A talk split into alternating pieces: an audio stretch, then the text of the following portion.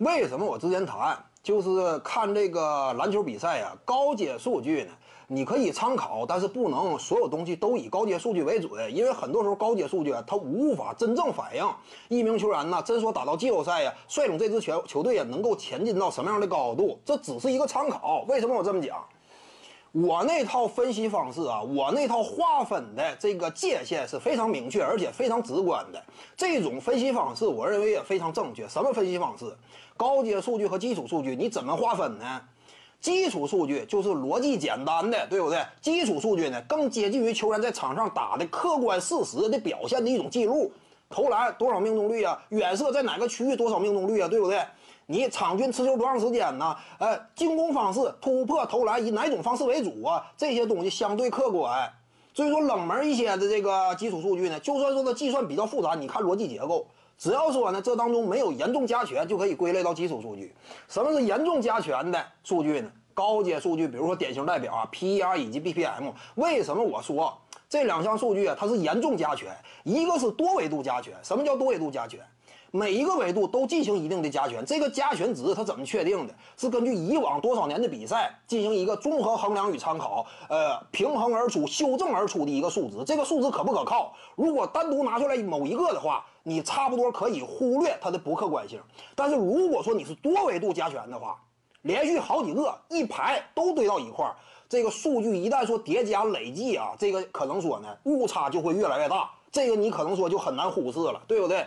因为这种数据严格来讲，甭管说系数加的是几，它是参考以往的比赛加到现在的比赛当中去衡量现在的球员，这肯定是有一定出入的。而加的维度越多，它出入就越大。再有一点更关键什么？无论 PER 还是 BPM，这里边涉及主观加权的问题，这个是最为严重的。什么叫主观加权？就是场上的数据啊，无论是盖帽，甚至包括这个呃犯规，你这些东西呢，它都不是线性的。举一个典型例子啊。我盖帽，如果说一支球队当中一名球员啊，他场均一次盖帽，他形成的威慑是有限的。这会儿呢，你通过他的盖帽衡量而出他的场上价值。你比如说 PER 啊，他的计算方式，防守篮板率乘以每回合球权的价值，这么计算而出可不可以？可以，但这种计算方式是线性的，但是数据本身不是线性的。你比如说，你阵容当中一旦有一个场均三点五次盖帽的这么一位防守超级悍将，那形势就不一样了。三点五次，那你就不光得衡量三点五次盖帽本身的价值，还得额外考虑什么非线性的数据影响。那也就是说，它的存在使得对方整个进攻会产生一种战术选择的呃局促，对不对？他会选择非常狭窄，越打越靠外。而你本队呢，防守端呢，在外线防守人这块，他们也越来越有底气，更敢于紧逼。这个带来的影响就是全场的。所以呢，这就是非线性的影响。